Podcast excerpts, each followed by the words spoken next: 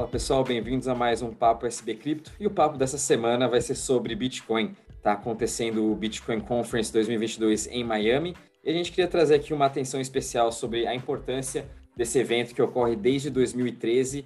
Hoje bateu recorde de audiência, tem mais de 50 mil pessoas em Miami para esse evento, fora também todo mundo que está assistindo ao vivo. Então, realmente Bitcoin chegou aí mainstream. E a gente vai falar um pouquinho sobre a história, um pouquinho do que está acontecendo aí sobre Bitcoin e também como alocação de dinheiro, o que, que, cada um acha aí uh, ah, para Bitcoin, tanto para o seu futuro, né? E como isso vai servir aí, é, quando a gente está vendo os países adotando, né, vendo essa adoção, regulamentação, como que isso vai acontecer nos próximos anos, né? E antes de a gente começar nesse assunto, só queria passar um overview do mercado. Então, praticamente estamos no 0 a 0 hoje, está caindo 0,02%, então é com 2 trilhões ainda. Bitcoin caindo 0,48% a 43.526 e mesmo assim, na, durante conferências, é sempre aquele que sobe no boato, cai no fato, né? Não acontece somente com a conferência do Bitcoin, acontece, aconteceu também já conferências da Avalanche, Solana, que sempre quando esses grandes eventos, né? É, a cripto geralmente ela, ela cai durante esses eventos e está acontecendo novamente com o Bitcoin, porém, a gente sabe que o mercado macro também não vem favorecendo muito. É, então, para a gente entrar no assunto, só queria dar um overview também sobre o que é Bitcoin, né? Então,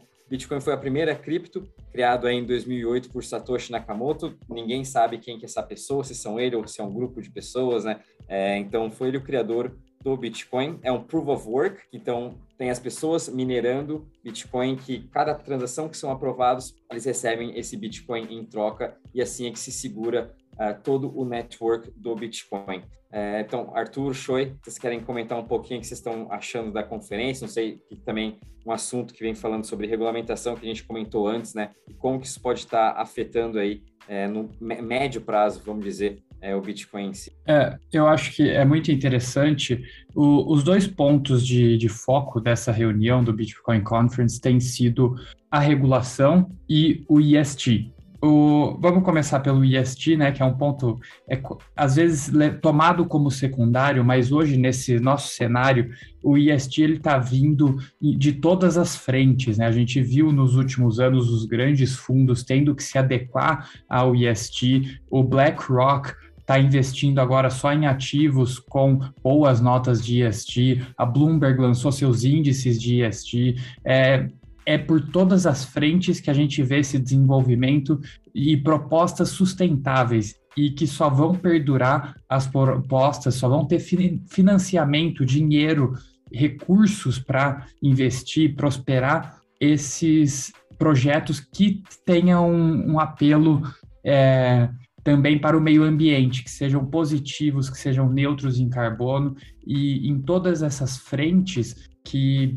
a gente está buscando preservar mais o meio ambiente e na lógica dos livres mercados a gente vem buscando direcionar recursos em no sentido da preservação. Então, somente aqueles que conseguirem implementar mudanças que preservem o ambiente que vão ter recursos, né? E a, a lógica do ISD, todos esses indicadores, vem mais ou menos nesse sentido.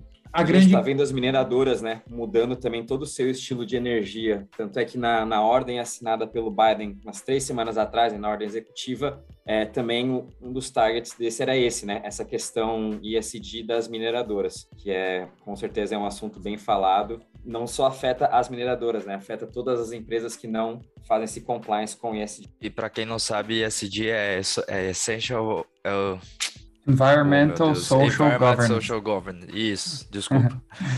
o, isso, daí eu acho que esse tema, né, que é o próprio tema, esses dois temas que eu falei, né, que é o ESG e a legislação, né, regulamentação, são os temas que o Biden trouxe, como o Rafa bem colocou, e que a gente está vendo. A importância do ESG é essa, porque o Proof of Work, principalmente o Bitcoin, né, que é a maior moeda Proof of Work, que tem o maior número de transação, transações, e ela vem se mostra, mostrando é, que gasta muita energia. Isso é um, acaba sendo quase uma vantagem por conta da segurança. Então, por ela consumir muita energia, acaba sendo muito segura. Você precisaria ter desenvolvimentos muito grandes para você conseguir quebrar essa rede, justamente por ela gastar tanta energia por conta do seu mecanismo de proof of work, tá? Não é necessariamente o gasto de energia, mas também é um impasse que criado por esse, esse mecanismo. Então ela é muito segura, mas é até um pouco ultrapassada, no, no sentido que a gente já tem as proof of stake, tem as combinadas, enfim, a gente tem vários mecanismos aí novos e mais modernos que o Bitcoin, mas nenhum tem a segurança que o Bitcoin tem. O Bitcoin é, é aquele cadeado antigo que ninguém consegue abrir. não, necessar, não é o mais moderno, mas funciona. E então esse seria um dos pilares que a gente está vendo. Então as pessoas estão lá nesse, nessa conferência discutindo o que, que é o Bitcoin, o que, que é o futuro do Bitcoin. Será que é sustentável o Bitcoin é, frente a essas imposições do ISD? É, será que a gente vai conseguir é, converter o Bitcoin em algo né, ecologicamente sustentável, que, se, que faça bem ao meio ambiente, porque a gente sabe que a tecnologia é boa, que ela é segura, mas ela tem esse outro impasse que está sendo colocado pelas fontes de financiamento. E daí a gente cai no segundo pilar de discussão principal da Bitcoin Conference, que é a legislação, a regulamentação. É, a gente teve o discurso do Biden, a gente tem uma, um senador publicou ontem um novo bill que chama o Stablecoin Transparency Act do senator Bill Haggerty. E esse bill é, é, é, engraçado até, são só três páginas, né? Ainda é uma, uma introdução, assim, ele está colocando em pauta essa discussão,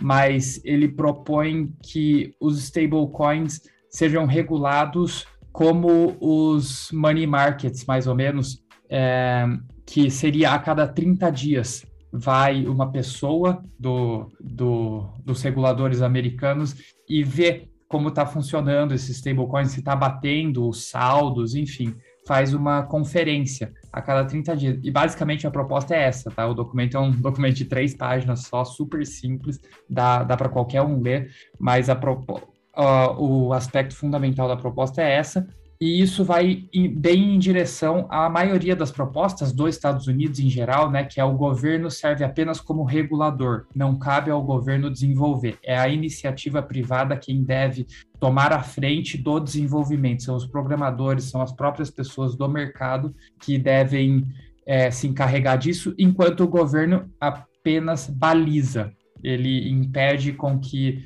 é, em uma linguagem bem bem, bem direta com que as pessoas, que esses desenvolvedores da iniciativa privada façam cagada. é literalmente isso. O governo está ali como balizador e a iniciativa privada que deve desenvolver. É muito questionável se essa é a maneira correta de se fazer as coisas ou não, mas vem dando certo para os Estados Unidos desde a década de, de 40, basicamente, né?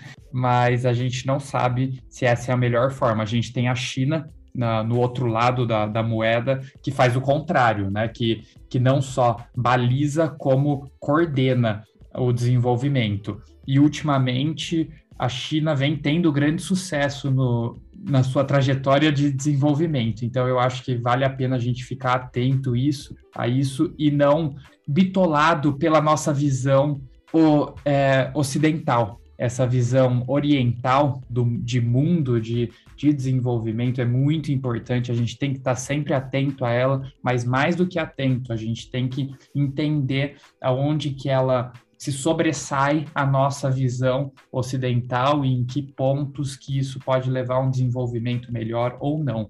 É, isso é bem interessante que a gente pode associar isso à, à própria cultura oriental, que é uma visão mais de longo prazo, em detrimento da visão americana, que é de maximize shareholder value, que seria uh, de distribuir dividendos, né? Porque cada um com o seu recurso na mão é, toma as melhores decisões de investimento. Então, isso é uma, é uma discussão um pouco diferente, aí até cultural, mas eu acho importante reforçar aqui que, que a gente tem sim esse, esse, essas duas correntes de, de pensamento que estão se mostrando aí com relação ao, a, aos criptoativos e a tudo no mundo hoje, né? É, a gente está tendo uma contestação forte do poder americano e essa contestação vem inclusive por esses meios, pelo desenvolvimento, pelas tecnologias. Então, é muito bom a gente ficar atento e saber que existe, saber como funciona, para poder estar tá acompanhando de perto. Mas. Você comentou acho... sobre stablecoin, Arthur, só queria dar um adentro ali também, né? Durante a conferência estão comentando bastante stablecoin e CBDC. Né, que daí entraria também a parte da China, que você comentou do, que eles estão é o próprio governo que está emitindo, né? Essa é a diferença da stablecoin nos Estados Unidos e é o que está todo mundo querendo, até os próprios Bitcoin Maxis, eles querem um stablecoin. É, ninguém quer um CBDC, né? A gente não quer o governo é, com esse poder de daí, é o que está acontecendo na China, né? Eles conseguem com esse poder te ranquear socialmente da forma de que você gasta e controlar totalmente a sua vida, né? É, eu acho que essa é a diferença. Óbvio que a China consegue talvez ter um plano mais de longo prazo, né, para incentivar aí de estímulos monetários para a economia, de diversas formas, né, de como eles ranquear a, a sociedade do jeito que eles fazem. É, mas essas regulamentações acho que vai ficar bem mais forte como stablecoin, sabe? Querer deixar o mais simples para daí mesmo quem tomar conta da stablecoin é o JP Morgan, Goldman Sachs, é, são quem emite, né? O Circle que tem hoje, enfim, é, eu acho que é, os Estados Unidos está indo mais para esse caminho do que querendo lançar o seu próprio CBDC. Só um fato curioso falando em stablecoin, é, durante o evento ontem comentaram sobre o, o Don Juan e a stablecoin, o ST, que a gente vem falando faz tempo. Então, duas pessoas como o Pompliano e o Mike, eles em entrevista no, no Bitcoin Conference, eles falaram, citaram do Juan e sua stablecoin. Então, a gente está vendo cada vez mais essa narrativa de stablecoin com Bitcoin, com os, com os Bitcoins, é, com os, os maravilhados de por BTCs, que são fanáticos, querendo cada vez mais trazer essa narrativa que a gente vai precisar de uma stablecoin junto com um Bitcoin e o que, que isso vai se tornar, né? Então, trazendo mais um pouco, não sei se o Arthur tinha terminado de falar, mas trazendo um overview mais geral do Bitcoin 2022, para vocês terem uma noção, são 6 mil líderes globais da indústria dentro do evento, 80 palestrantes e 4 mil empresas. Então, galera, imagina o overview que isso causa com, com streamer, com YouTube, não sei se está passando na TV ou não, mas olha a proporção que o Bitcoin Conference tem ganhado durante os anos. Então, é, imaginem quantos novos investidores de varejo não vão estar presentes no evento, quantos novos investidores de varejo não vão estar comprando Bitcoin.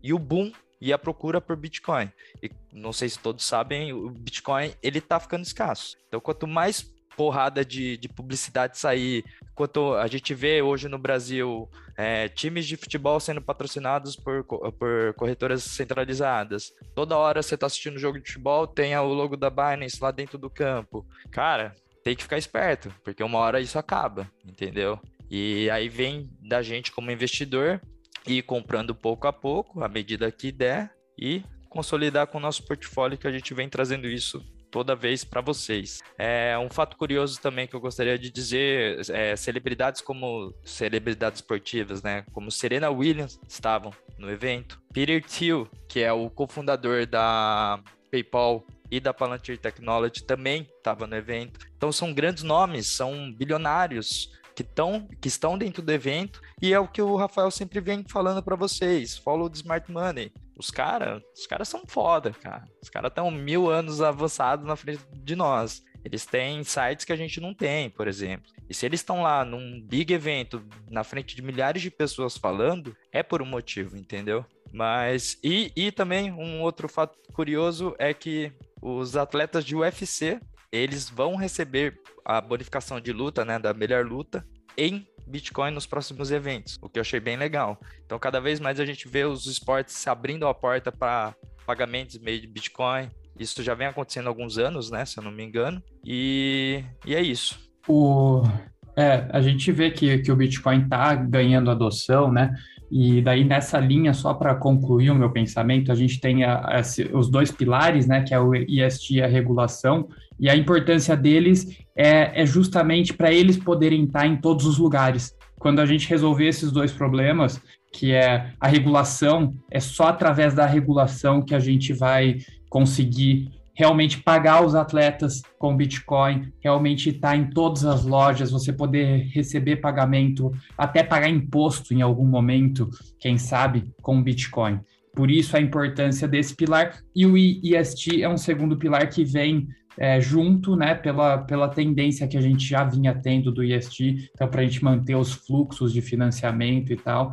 Então é, é exatamente é, na mesma direção com tudo que está sendo falado, com a adoção. A gente de fato só vai ter adoção e vai chegar naquele ponto que o Rafa sempre fala, que é que você não sente mais que você está em Web3 quando for regulado, quando todo mundo puder investir nisso, quando for um negócio que é, que qualquer um, qualquer grande banco, é, você indiretamente, mesmo que você não goste de Bitcoin, você vai ter Bitcoin, você vai estar tá ajudando o Bitcoin, porque você vai estar tá transacionando em Bitcoin ou moedas, outras criptos, você vai estar tá fazendo compra no Mercado Livre por cripto e afins. Então, esse é o momento que a gente vence, né? Que você, como cliente final, não tem a mínima ideia que você está usando Bitcoin ou qualquer outra cripto, mas a, a, aqui a ênfase no Bitcoin, porque ela é a primeira, é a maior, então a regulação vai vir através dela. Ela é o proxy para as outras. Então, a partir do momento que ela for regulada, é uma questão de tempo até que as outras também sejam.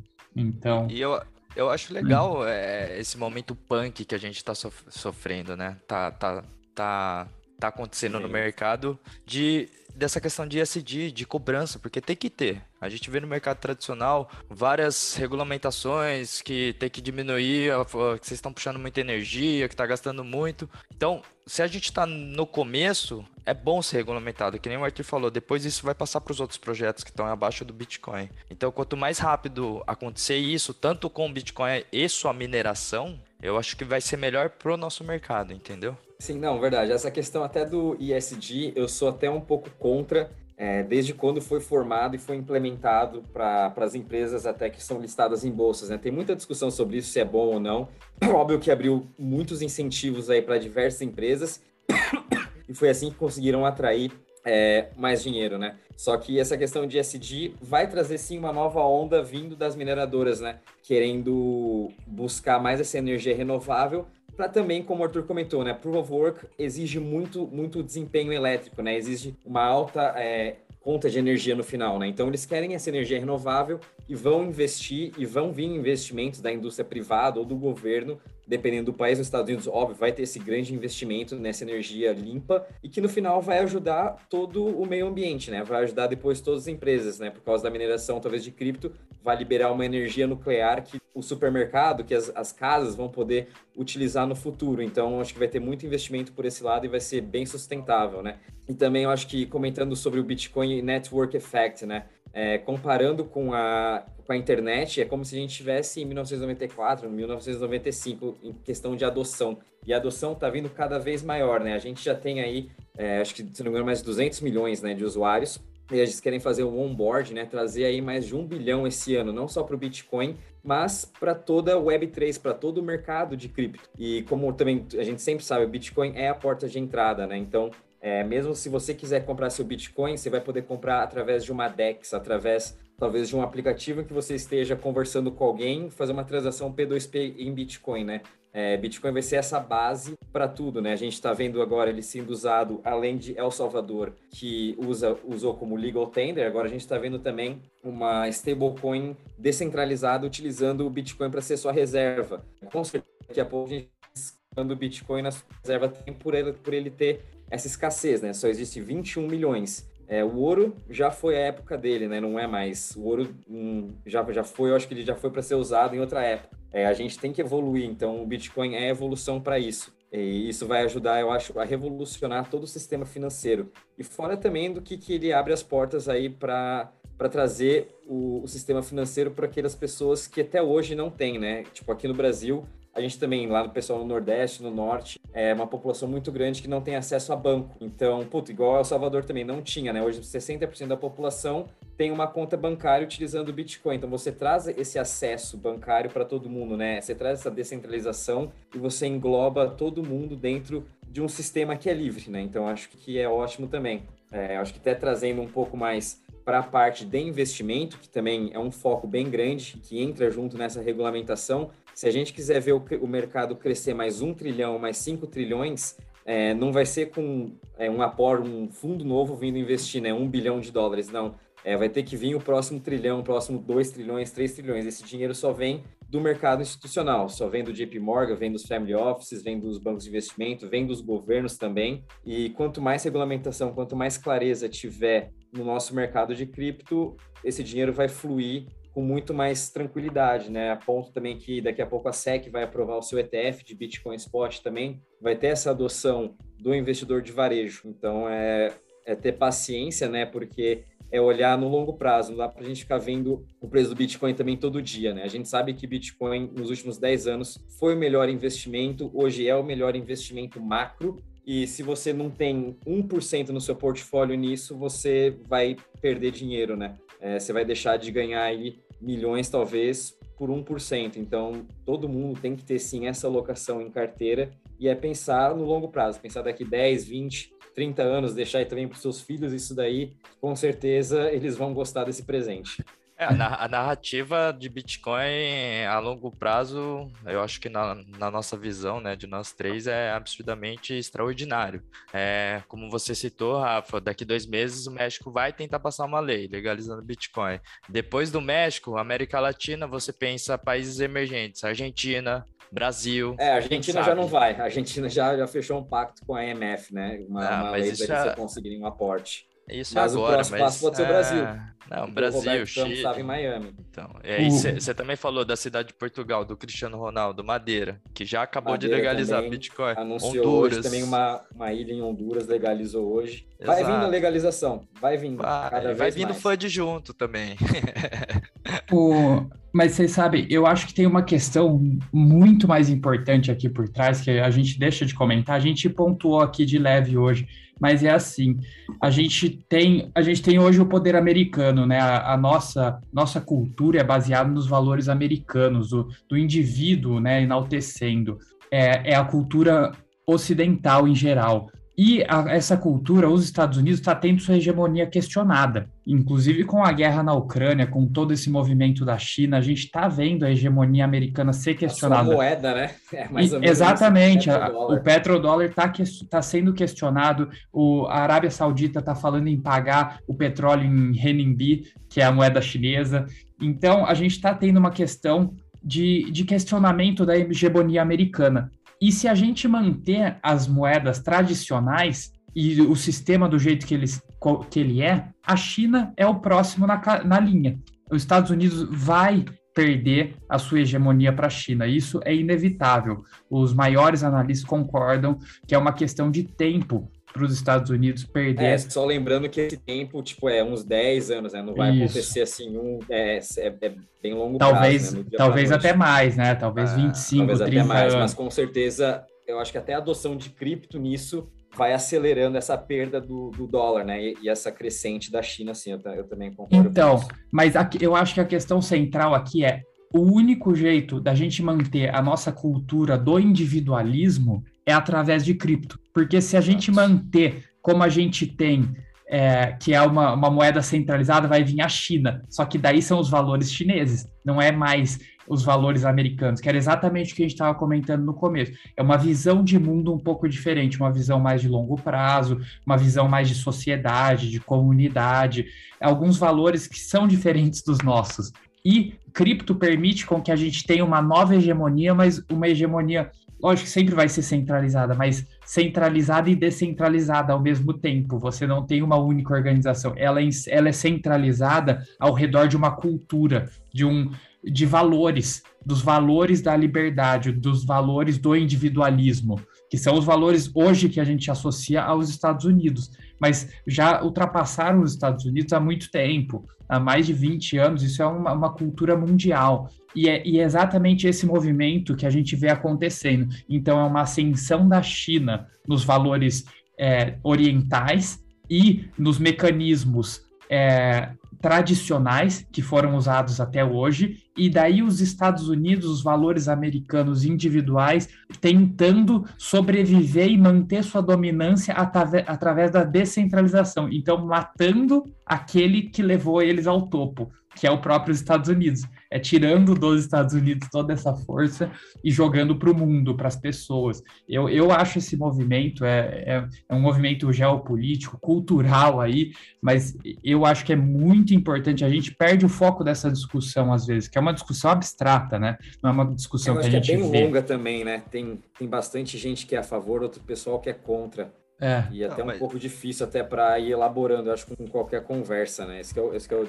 É, a adoção de Bitcoin vem ganhando mais força porque eles não confiam mais em bancos, não confiam mais em governo, entendeu? É, então ele ganha sua fama. No Canadá, a mesma coisa, né? Aqui no Brasil, ah. também, se tivesse qualquer tipo de protesto, acho que seria então, igual, né? E daí é exatamente isso, é uma exaltação do individualismo, é as pessoas retomando o poder em detrimento do governo. E a China com a outra proposta de valor que é governo, eu mando, eu que vou fazer desenvolver isso aqui. Então a gente a gente tem que entender também que tem essa questão geopolítica cultural e que e daí é engraçado como eles lá na China estão deixando, estão tendo no Oriente em geral, né? Estão tendo uma grande adoção das criptos, mesmo sendo o governo tão centralizador. E essa é a dicotomia que a gente fala, né? São as duas forças opostas trabalhando aí para gerar um resultado. E o resultado é isso que a gente está vendo, né? Que é guerra, Você talvez. Você falou a questão do, do RMB, né, Arthur? Tem também a questão do, na verdade, o yuan digital, né? É quem sabe daqui a pouco a Rússia vai querer fazer negócio com a China ou Índia vai fazer negócio com a China e vão pagar em yuan digital, né? A China não vai ser boba em querer aceitar outra coisa além da sua própria moeda. Então pode ser assim também uma que ela vai puxar de certa forma o mercado para o lado dela, né? E essa adoção maior. Quem sabe daqui a pouco na Índia eles vão ter o seu rublo russo, né? Talvez os seus próprios CBDC, mas eles também têm uma reserva no yuan digital, né? Não, não, acho que não, não se impede nada disso também os países aliados, né? Um ao outro ali terem também essa sua reserva, sabe? Mas, é. Rafa, você acha que antes da guerra acontecer, que o Putin estava na, na China conversando com o Xi Jinping, o que, que aconteceu? Sim.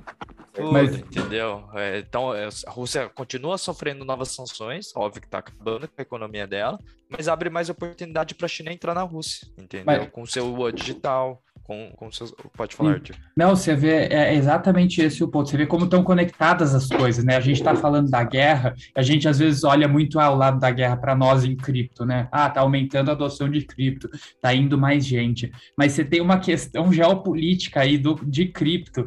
É, ele é, dificulta a imposição dessas barreiras, ajuda às vezes a população russa, mas se, se você está falando de uma guerra entre governos, você quer mais é prejudicar o outro. Então é, é uma questão muito sutil, é muito difícil você você conciliar todas essas forças e, e é exatamente isso que a gente está vivendo agora. A gente está vivendo uma guerra é, causada em grande parte pelo questionamento da hegemonia americana, né? Que é a Rússia falando, é, OTAN aqui não, você pode vir até aqui, mas você não cruze essa linha, que senão a gente vai cair na porrada. E daí a Rússia invadiu a Ucrânia para mostrar esse poder. Enquanto a China está questionando a hegemonia americana e os Estados Unidos se enfraquece ao parar, ao tentar isolar a Rússia, porque ele dá mais um parceiro comercial para o resto do mundo. E você vê as pessoas, os outros países, Índia se posicionando, não se posicionou a favor dos Estados Unidos. África do Sul, eh, países da África, acho que foram mais de 20 que não se posicionaram a, a favor China dos Estados toda Unidos. Tá na, tá na África, né? A China foi uma é... das grandes investidoras na África. Então, conforme vai acalmando essa guerra, porque nesse primeiro momento a gente tem um impacto social muito grande, né? Uma guerra, ninguém, nenhum de nós vimos uma guerra assim né, em toda a nossa vida mas agora vai acalmando isso e vão surgindo as, os interesses políticos, a geopolítica, né? O, os países que vão se aliando aos outros por interesse e não mais a questão humanitária, porque essa questão humanitária, é, infelizmente, vai ficando para trás depois de, de alguns meses de guerra, né? As pessoas falam: bom, eu não posso ficar o dia inteiro passando a mão na cabeça dos russos, eu preciso do fertilizante deles eu preciso de outras coisas. Então começam a surgir outros problemas que às vezes obrigam você a tomar uma posição que não necessariamente você quer tomar, mas, mas acaba sendo depende. É. necessário. Brasil, Brasil em questões de, de importação. Da... Vocês mas, entenderam. É, mas isso é só, isso, eu, eu sei que eu saí um pouco do tema, mas é justamente para mostrar como tem forças muito maiores por trás de de coisas simples, de às vezes a gente olha e a gente fala, putz, está aumentando a adoção de cripto na Rússia. Tá, não, calma, não é só isso. Tem muito mais coisa acontecendo. Isso tem implicações muito mais graves, muito mais sérias. A gente tem que ter, entender o processo como um todo para chegar a uma conclusão. É muito simples a gente falar, putz, sensacional, a Rússia está adotando cripto porque barraram ele. Mas, meu, o que, que isso quer dizer? O que, que isso quer dizer para o mundo? Então, é, é, é uma reflexão aqui um pouco mais, mais abstrata, um pouco diferente do que a gente faz normalmente até, né, que é uma coisa mais pé no chão, mais de, de investimento, mas eu acho que é interessante a gente tomar esses momentos de, de crise, principalmente, né, momentos de, de dificuldade para tentar entender o que, que move as coisas, que é, normalmente vai muito além do que a gente vê, que é um simples ah, adoção. Perfeito. E também é, comentar, né, que a, acho que agora está acontecendo a palestra do Jack Mullers, né, que está todo mundo esperando essa palestra, que é uma possível integração com a Apple, criando uma estrutura de pagamentos com Bitcoin. O que, que você acha, Rafa? Vai acontecer ou não uma vai? Uma adoção bem é grande, né? Ele ele vem dando sinais aí no Twitter já faz uns dias, tanto é que a gente teve boas notícias né, durante a conferência do, da Robinhood, né, uma corretora que eu postei aí no grupo falando, que também fez essa integração com o Lightning Network, é, o BitPay, outras corretoras também vão estar tá fazendo essa integração, então a adoção vai ficar cada vez maior e vai chegar cada vez mais na mão do pequeno investidor, de qualquer pessoa, sobre Bitcoin. E junto com isso tem também a parte do ensinamento, a parte dos estudos, para vir essa educação para as pessoas, né? Que não é somente comprar e esperar que no dia seguinte valorize os mil por cento, né? Então é mais uma forma de você comprar como uma proteção contra o seu seguro, né? É o seu seguro de vida, mais ou menos isso. Em vez de investir numa previdência, tudo, a minha previdência hoje é Bitcoin. Eu compro lá todo mês, essa é a minha previdência, né? O que vai me salvar aí de qualquer coisa que tiver. É, então, a gente acha bem legal isso. E com certeza, Apple entrando Google, a gente sabe que daí a adoção vai ficar maior. Então, com certeza, isso vai ser muito bom para o mercado no geral, né? Mesmo que isso não reflita no, no preço, eu acho que no longo prazo tudo isso é, já vai ser ótimo. O, eu além disso, eu só acho que é o ponto fundamental, né? Exatamente é, nessa, nessa, nesse quesito da adoção do, da Apple e de outras empresas é a regulação. Queria bater de novo nisso, a gente precisa regular. É, amem a regulação, adorem a regulação, regulamentação, é, leis, tudo de cripto a gente tem que amar isso. Nós, se a gente quer ver cripto prosperar, a gente tem que ser 100% favorável à regulamentação. Lógico que a gente tem que discutir as regulações, não é faz qualquer coisa, muito pelo contrário, tem que ser algo muito falar, bem não, pensado. Tem que ser uma coisa séria e que não é só para ninguém se beneficiar, né? Tem que ser. É... Por mim, até não importa ser igual, por exemplo, bolsa de valores, vamos dizer. É, ganho de capital 15%, né? Porque também não pode ser assim. Cripto também é um investimento, né? É, é uma, um security, vamos dizer. Né? Bitcoin é, pode ser uma commodity, aí, taxa como commodity. Então, não tenho também, eu acho que muito inventar a roda, né? É, eu acho questão. que quanto, quanto, mais rápido vier, melhor é, é para o nosso mercado. Bem estruturado, com toda certeza, bem pensado, e aí a gente vai, vai ver daqui a alguns anos como como tudo isso vai se tornar, né? E uma última pergunta aí, qual o target de vocês para Bitcoin? Vocês têm algum? Final de 2022? Qualquer coisa, eu acho. É isso? Ah, eu acho que chega a 100, hein, final do ano. Eu, eu esse ano, para mim, é bear market. É, não, pa, não passa de, de putz, 50 mil. Não passa. Termina o ano abaixo disso. É, 2022 também acho, vai ser um ano difícil, né? A gente já tá vendo aí, aperto monetário vai continuar, a gente, acho que voltando pelo menos para uns 60 mil já tá ótimo, eu acho esse ano pro Bitcoin, apesar de tudo que está acontecendo no mundo, né? mas acredito que para o longo prazo, 3 a 5 anos, a gente pode ver talvez aí 500 mil dólares, que seria o market cap do ouro, né? Então, quem sabe, eu tenho certeza, a longo prazo vai ser acima de 500 mil, sem dúvida, e depois, quem sabe, buscar o market cap da parte de equities, né? Que daí seriam aí 115 trilhões de dólares. Nunca se sabe, mas. Então vocês estão bearish né? com o mercado, não bullish. Olha só. Esse ano é. Esse, esse ano eu, é, é, o mar, é o macro que manda. A gente já está num patamar que não é mais um investidor de varejo, não é mais meia dúzia de novos entrantes que vão mexer o mercado. É o que o Rafa comentou no começo. Então, o macro manda, o macro tá ruim, então não adianta sonhar que a gente não vai bater o topo. Isso eu, isso eu cravo, eu aposto. A gente não vai romper o topo até, até o final desse ano. Então pode ficar tranquilo quanto a isso. Mais 5 a 7 anos eu concordo. É, market cap de, de ouro aí. Eu acho que é um bom, uma boa meta. Mas vocês sabiam também que ia ter a guerra da Rússia? A gente não sabia também, né? Mas você sabe que conflito desencadeia conflito, né? Problema gera problema. é, é, isso que eu tô. Que mais ou menos. Se não fosse a guerra, a gente entra numa recessão, né? A gente tá com inflação a, é, a milhão, é. então vira uma bola. É mais ou menos aquele comentário, né? Que, tipo, um. É, tá tudo interligado, né? Se não fosse isso, ia ser outra coisa, mas ah, o fenômeno ia ser mais ou menos o mesmo. é. E a gente tem inflação ainda pela frente, então comprem Bitcoin porque inflação vai continuar alta e Bitcoin é contra a inflação, né? Então vai salvar. Eu, eu não acho, eu não acho que Bitcoin é contra a inflação, mas Bitcoin cresce, então pode ser uma boa defesa contra a inflação, mas a relação não é direta, não, tá? Bom, é, é isso aí, galera. Alguém quer complementar mais alguma coisa? Tranquilo, obrigado, pessoal. Até mais. Bom, é, bons trades a todos aí. Bom, isso galera. Aí. Valeu. Agradecer aí. Quem puder compartilhar, compartilhe. Quem puder entrar lá no nosso site, conferir as últimas notícias que a gente lançou também. Tá muito boas. Estão, estão muito boas. Então é isso aí, galera. Muito obrigado e bom final de semana e bons trades a todos. Bons trades. Tchau, tchau.